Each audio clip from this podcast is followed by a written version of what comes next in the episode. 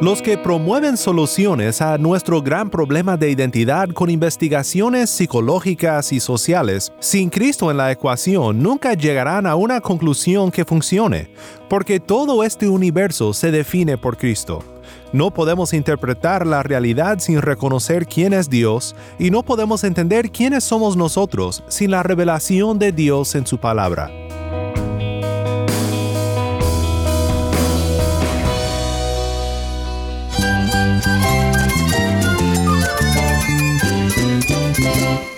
Cristo es la esperanza. Cristo es mi Señor y mi Salvador. Cristo ha transformado mi vida. Cristo es la viña. Separado de Él, nada puedes hacer. Cristo es el camino, la verdad y la vida. Jesús es mi todo. El único descanso, la única paz verdadera es con Jesucristo. Estás escuchando a El Faro de Redención, Cristo desde toda la Biblia para toda Cuba y para todo el mundo.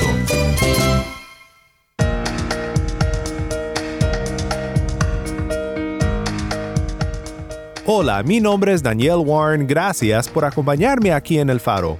Seguimos en nuestra serie titulada Sacrificio Vivo. Anímate, eres peor de lo que piensas. Siempre me ha dado risa esta frase del pastor Jack Miller, que nos recuerda que el cristianismo tiene un concepto muy diferente respecto a cómo medimos nuestro valor personal en la economía de la gracia de Dios. Obviamente esta frase se debe de usar con el fin de proclamar el resto de la verdad del Evangelio. Somos más aceptados y amados por Dios de lo que jamás nos atreveríamos a pensar. Hoy quiero pensar contigo de Romanos 12, 3 al 8 sobre cómo debemos de estimarnos a nosotros mismos en el reino de Cristo, y no es según los parámetros que usa el mundo. Si tienes una Biblia, busca el pasaje ahora y quédate conmigo.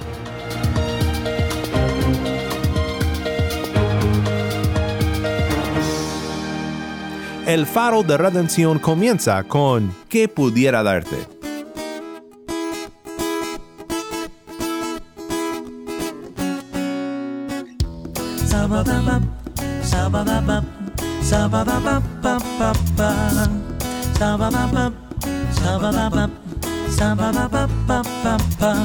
Me hace falta tu voz y saber escuchar, que me puedas hablar con tu caridad y saber que tú estás conmigo.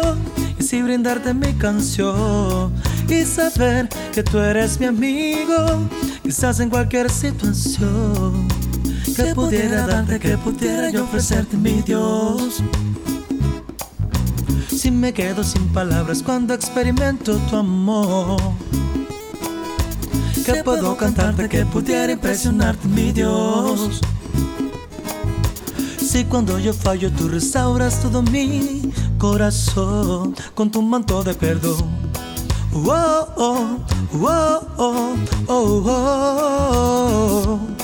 oh, oh, oh, oh, oh, Me hace falta tu voz y saber escuchar, que me puedas hablar con tu claridad y saber que tú estás conmigo y así brindarte mi canción y saber que tú eres mi amigo, que estás en cualquier situación que pudiera darte, que pudiera yo ofrecerte mi Dios. Que me quedo sin palabras cuando experimento tu amor. Que puedo cantarte, que pudiera impresionarte mi Dios. Si cuando yo fallo tú restauras todo mi corazón con tu manto de perdón. Tú me hablas, me bendices, estás conmigo, buen Señor, que pudiera darte, que pudiera impresionarte, que pudiera darte, que puedo cantarte, que pudiera darte, Señor. ¿Qué pudiera darte? Canta Johnny y Nelson, nuestros amigos de las Tunas Cuba. Mi nombre es Daniel Warren y esto es el Faro de Redención. Cristo desde toda la Biblia para toda Cuba y para todo el mundo. Antes de comenzar nuestro estudio de hoy, quiero que escuches este testimonio desde Santa Clara, Cuba. Hola, yo soy Jorge y me encuentro en Santa Clara, Cuba para compartir con un hermano. Hola hermano, ¿podrías presentarte? Eh, mi nombre es Leonel Rodríguez. Hace alrededor de ocho años más o menos que me convertí. En mi conversión fue un proceso que fue gradual, ¿no? Dios fue tratando conmigo poco a poco. Yo pienso que el momento cumbre fue la muerte de mi madre. Eh, tuve una tristeza muy grande ¿ves? y no podía reponerme y eh, comencé a ir a la iglesia, comencé y después empecé a conocer del Señor y eh, después pasé varios discipulados. Pienso que el proceso fue así, fue un proceso gradual. Leonel, ¿me podrías compartir cómo sentiste que Dios trabajó en tu vida a partir de ese momento? ¿Cómo cambió tu vida, tu manera de ser? Mira, ¿qué, pasa? Yo, yo creo que yo era como los cubanos típicos, todos los cubanos, ¿no?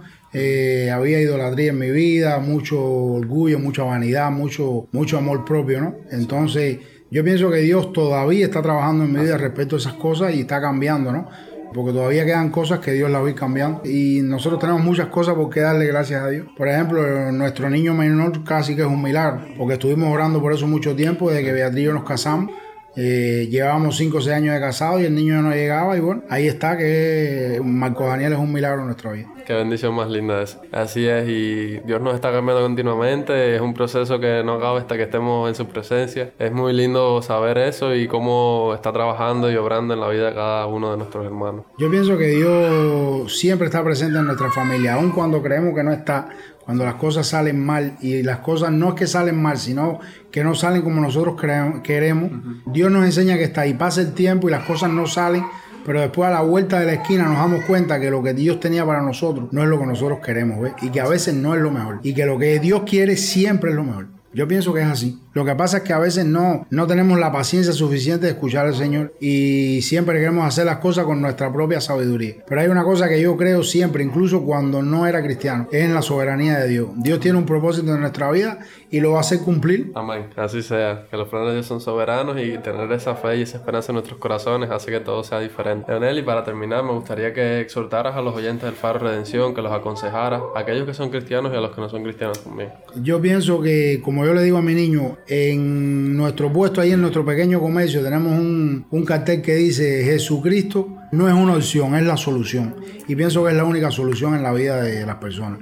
Las personas que están perdidas, los que están perdidos y creen que no están perdidos porque están sujetos a una conducta moral y te dicen, no, yo no tomo, yo no bebo, eh, yo no robo, yo soy buen hijo, yo soy buen padre, yo no necesito a Jesucristo. ¿Qué pasa? Que tal vez esos son los que más necesitan eso. Amén. Muchas gracias, Leo, por compartir este tiempo con nosotros. Espero que sea de mucha bendición para todos los oyentes. Muchas gracias. Muchas gracias, Leo. Jesús no es una opción, es la solución.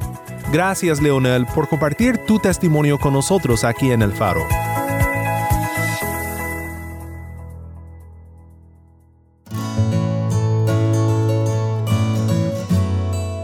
Por décadas ha existido una perspectiva en la psicología popular, una perspectiva que algunos incluso han descrito como cuasi religioso, sobre el tema de la autoestima. De manera resumida, la teoría alega que personas con baja autoestima son más dadas a la violencia contra sí mismos o contra otros, y que no serán tan exitosos como los que poseen una autoestima más alta. En el sistema escolar en los Estados Unidos, esta perspectiva se ha hecho casi un dogma, y todo comenzó con un político del estado de California llamado John Vasconcellos, conocido como Vasco. Su teoría era que la baja autoestima era la raíz de muchos males en la sociedad y logró que cientos de miles de dólares fueron invertidos en un proyecto de investigación sobre esto y aunque logró que su teoría fuera implementada en el sistema escolar, esto no terminó allí, sino que se hizo popular en todo el país y gran parte del mundo. Aunque logró su implementación, ahora se ha descubierto que el análisis que costó tanto dinero y que se ha infiltrado en tantos aspectos de la perspectiva global sobre el tema fue manipulado por Vasco y por su equipo realmente encontraron poca evidencia firme de que la autoestima fuera tan fundamental como Vasco y otros habían pensado. De hecho, regresando a la descripción que muchos han usado para el movimiento, la cuasi religiosidad de la autoestima, resulta que Vasco fue creado en una familia católica estricta y comenta que creció con la idea de que por más cosas que lograra, nunca sería más que un pecador. Con un trasfondo como este, podemos entender cómo Vasco buscó una religión alternativa a esta. El problema es que lo buscó en la psicología moderna y en teorías que ahora incluso una mayoría de la comunidad de psicología reconoce como erróneas, por más que permanezca esta idea de la autoestima en nuestra conciencia popular. ¿Por qué menciono todo esto? Pues me temo que esta historia es un ejemplo de la importancia de lo que dijo R.C. Sproul cuando dijo, si queremos mantener las cosas en perspectiva, hay dos cosas que siempre debemos de recordar. Debemos de recordar primero quién es Dios y en segundo lugar debemos de recordar quiénes somos nosotros.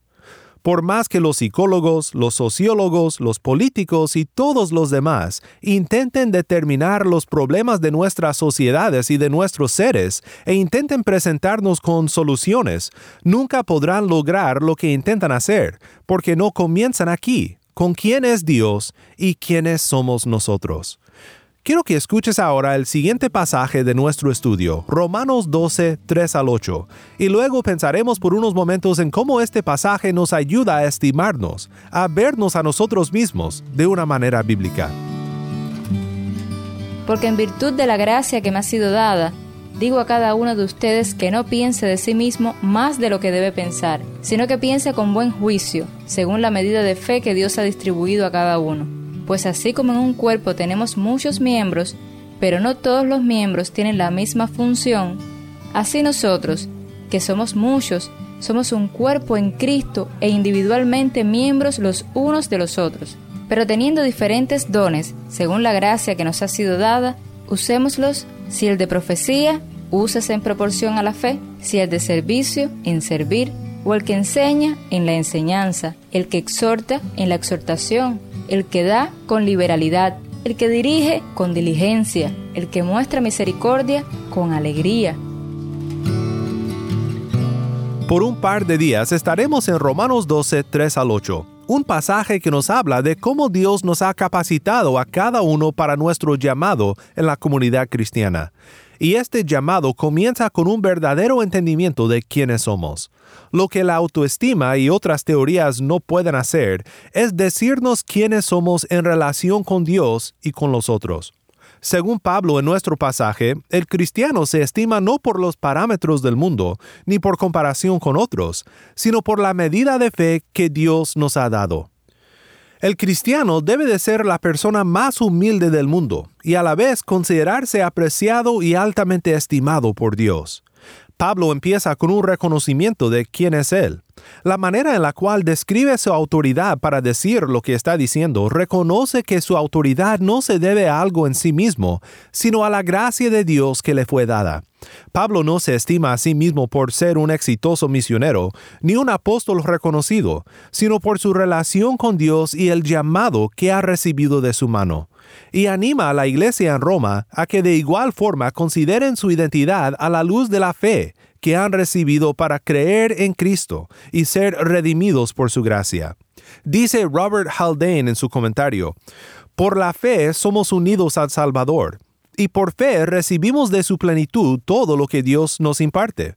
La medida entonces de la fe con la cual cada creyente es bendecido, ya sea fuerte o débil, grande o pequeña, indica con certeza tanto su carácter real delante de Dios como su estado relativo a los demás creyentes.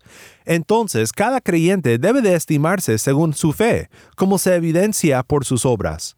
Haldane continúa y dice, el hombre que tiene la más grande fe, este es el más alto en la escuela de Cristo. Aquí también aprendemos que no solo fe, pero cada grado de ella es un don de Dios, porque los hombres creen según Dios le ha dado a cada uno la medida de fe, y a cada uno de nosotros se nos ha concedido la gracia conforme a la medida del don de Cristo. Efesios 4:7. Al considerar entonces la manera en la cual el apóstol respalda su admonición, el creyente será a la vez moderado en su propia estima y también en su deseo para la estima de otros Por consecuencia, será mucho menos dado a encontrarse con lo que puede inflamar su orgullo o tender a desanimarle. Pues creo que también debemos de reconocer que esto implica no solo humildad, sino un reconocimiento de lo que el creyente ha recibido de Dios, su amor, su cuidado, su redención. Hemos recibido dones para servir a los demás. Como dice Leon Morris, si tomamos con plena seriedad lo que Pablo dice, ver a Dios como el único autor de los dones y vernos como totalmente dependientes de Él para todo, pues es improbable que seamos arrogantes. La humildad procede de la fe genuina. Pero hay otro punto aquí. Cuando vemos que Dios es el que da todos los dones y que la fe es la medida, no negaremos nuestros propios dones tampoco. Tener buen juicio significa reconocer lo que Dios nos ha dado y ser celosos en usarlo, además de ser humildes pues debemos de recordar siempre que tanto nuestra humildad como nuestro sentido de aceptación y valor personal para el creyente, ambas cosas derivan del ejemplo de Cristo y de su obra redentora. Por tanto, si hay algún estímulo en Cristo, si hay algún consuelo de amor, si hay alguna comunión del Espíritu, si algún afecto y compasión, hagan completo mi gozo, siendo del mismo sentir conservando el mismo amor, unidos en espíritu, dedicados a un mismo propósito. No hagan nada por egoísmo o por vanagloria, sino que con actitud humilde cada uno de ustedes considera al otro como más importante que a sí mismo, no buscando cada uno sus propios intereses, sino más bien los intereses de los demás. Haya pues en ustedes esta actitud que hubo también en Cristo Jesús el cual, aunque existía en forma de Dios, no consideró el ser igual a Dios como algo a que aferrarse, sino que se despojó a sí mismo, tomando forma de siervo, haciéndose semejante a los hombres, y hallándose en forma de hombre, se humilló él mismo, haciéndose obediente hasta la muerte y muerte de cruz. Por lo cual Dios también lo exaltó hasta lo sumo, y le confirió el nombre que es sobre todo nombre, para que al nombre de Jesús se doble toda rodilla de los que están en el cielo, y en la tierra, y debajo de la tierra, y toda lengua confiese que Jesucristo es Señor, para gloria de Dios Padre. Filipenses 2, 1 al 11 En nuestro próximo estudio pensaremos más a profundo sobre la variedad de dones que hemos recibido de Dios para servir a nuestros hermanos en la fe, pero quiero que pienses conmigo ahora sobre cómo Pablo describe a la iglesia como el cuerpo de Cristo. Es una de las metáforas favoritas de Pablo para describir a la iglesia, especialmente respecto al uso de los dones espirituales. Dice en 1 Corintios 12, 12 en adelante, porque así como el cuerpo es uno y tiene muchos miembros, pero todos los miembros del cuerpo, aunque son muchos, constituyen un solo cuerpo, así también es Cristo. Pues por un mismo espíritu todos fuimos bautizados en un solo cuerpo, ya judíos o griegos, ya esclavos o libres. A todos se nos dio a beber del mismo espíritu. Porque el cuerpo no es un solo miembro, sino muchos. Si el pie dijera, porque no soy mano, no soy parte del cuerpo, no por eso deja de ser parte del cuerpo. Y si el oído dijera, porque no soy ojo, no soy parte del cuerpo, no por eso deja de ser parte del cuerpo. Si todo el cuerpo fuera ojo, ¿qué sería del oído? Si todo fuera oído, ¿qué sería del olfato? Ahora bien, Dios ha colocado a cada uno de los miembros en el cuerpo según le agradó. Y si todos fueran un solo miembro, ¿qué sería del cuerpo? Sin embargo, hay muchos miembros, pero un solo cuerpo. Y el ojo no puede decirle a la mano, no te necesito, ni tampoco la cabeza a los pies, no los necesito. Por el contrario, la verdad es que los miembros del cuerpo que parecen ser los más débiles son los más necesarios, y las partes del cuerpo que estimamos menos honrosas, a estas las vestimos con más honra. Así que las partes que consideramos más íntimas reciben un trato más honroso, ya que nuestras partes presentables no lo necesitan. Pero así formó Dios el cuerpo, dando mayor honra a la parte que carecía de ella, a fin de que en el cuerpo no haya división, sino que los miembros tengan el mismo cuidado unos por otros. Creo que esto toca un punto muy importante sobre nuestro tema de la humildad y de los parámetros que usa el creyente para estimarse en el reino de Dios. No se trata de comparación. Es el gran problema que quiso resolver el movimiento de la autoestima. Estuve investigando un poco sobre la implementación en los 80 de esta teoría en las escuelas y por ejemplo, en algunos exámenes podías encontrar una nota al inicio que decía algo como este examen no puede medir ni reflejar la diversidad y la creatividad que hace que tú seas tú. También son muy famosos los trofeos de participación, donde nadie se va de un partido de deportes infantiles sin un listón azul o un trofeo, porque la teoría dice que esto puede lastimar la autoestima de las personas. En el reino de Dios tenemos otra categoría para medir nuestro valor personal. El Dios de los cielos y la tierra conoce nuestro nombre. Envió a su Hijo a morir por nosotros y a capacitarnos para el servicio de su reino un servicio único que toma en cuenta quiénes fuimos creados para ser, pero que por sobre todo reconoce que sin Dios y la gracia que tenemos por la fe en Cristo, no somos absolutamente nada. Reemplaza la autoestima con el gran valor de ser hijo de Dios y beneficiario de su multiforme gracia y de la fe para servirle en una vida sacrificial, sirviendo a los demás los que promueven soluciones a nuestro gran problema de identidad con investigaciones psicológicas y sociales sin Cristo en la ecuación, nunca llegarán a una conclusión que funcione, porque todo este universo se define por Cristo. Dijo Graham Goldsworthy, el núcleo de la iglesia y de la vida del creyente es Jesucristo, el Señor crucificado y resucitado. Él no solo es el centro hermenéutico de toda la Biblia, sino según el testimonio bíblico, Él es quien da el sumo significado a cada detalle en el universo. Él es entonces el principio hermenéutico de toda la realidad, proveyendo el centro en que todas las cosas permanecen. No podemos interpretar la realidad sin reconocer quién es Dios, y no podemos entender quiénes somos nosotros sin la revelación de Dios en su palabra todo se centra en Cristo, y nuestra identidad no se mide por los parámetros del mundo ni por comparación con otros, sino por la medida de fe en Cristo que hemos recibido por la gracia de Dios.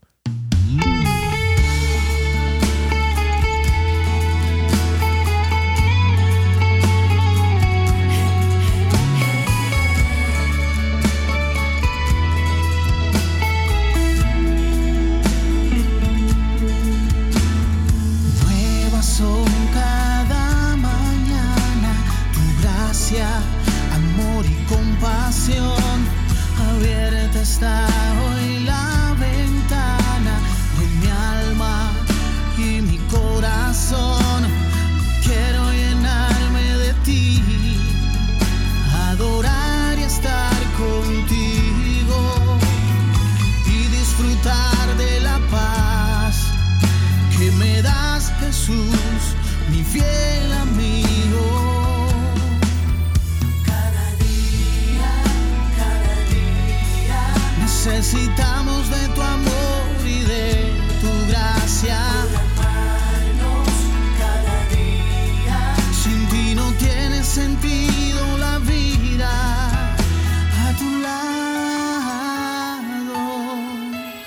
Estaría todo tiempo, a cada instante, cada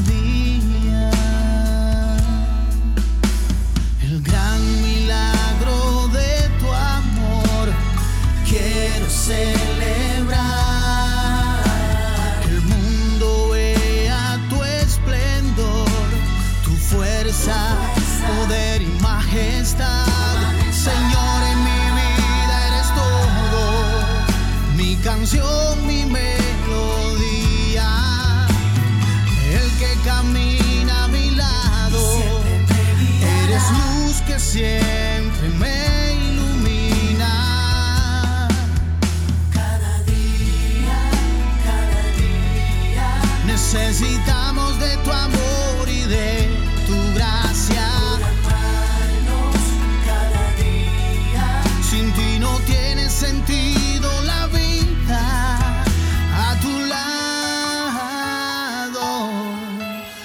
estaría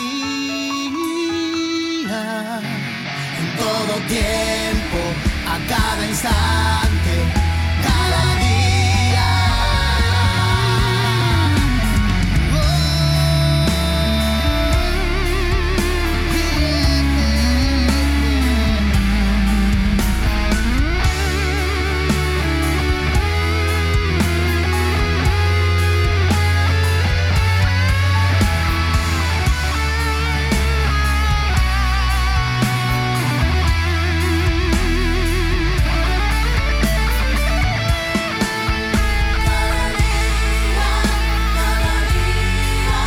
Necesitamos de tu amor y de tu gracia por amarnos cada día.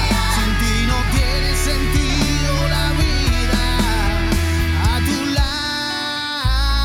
lado yo estaría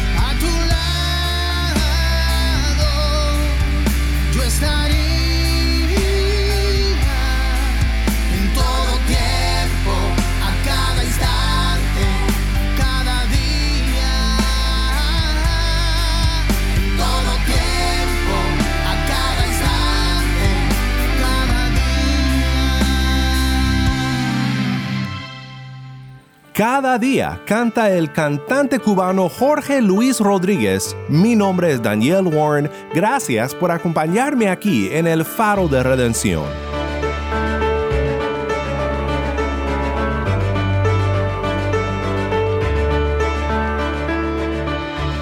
Qué maravilloso es ser libre de condenación y libre de tener que compararnos con otros para medir nuestro valor personal.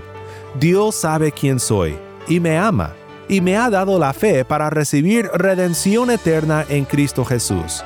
Esto define quién soy y me hace apto para vivir una vida sacrificial para su reino. Si estás escuchando por el podcast, te quiero agradecer por tu ayuda en hacer que crezca la audiencia del faro.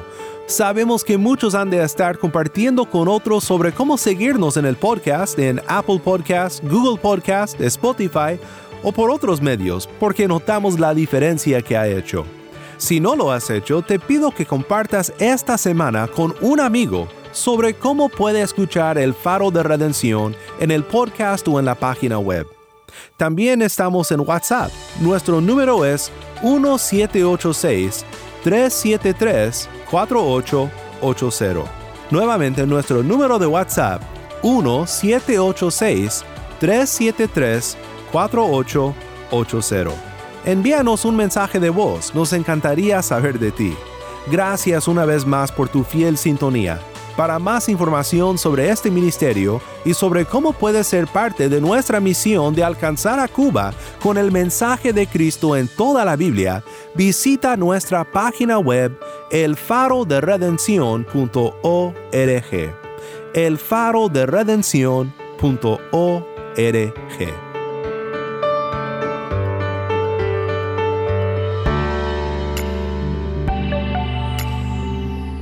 Mi nombre es Daniel Warren. Te invito a que me acompañes mañana en esta serie Sacrificio Vivo, la luz de Cristo desde toda la Biblia para toda Cuba y para todo el mundo, aquí en el Faro de Redención.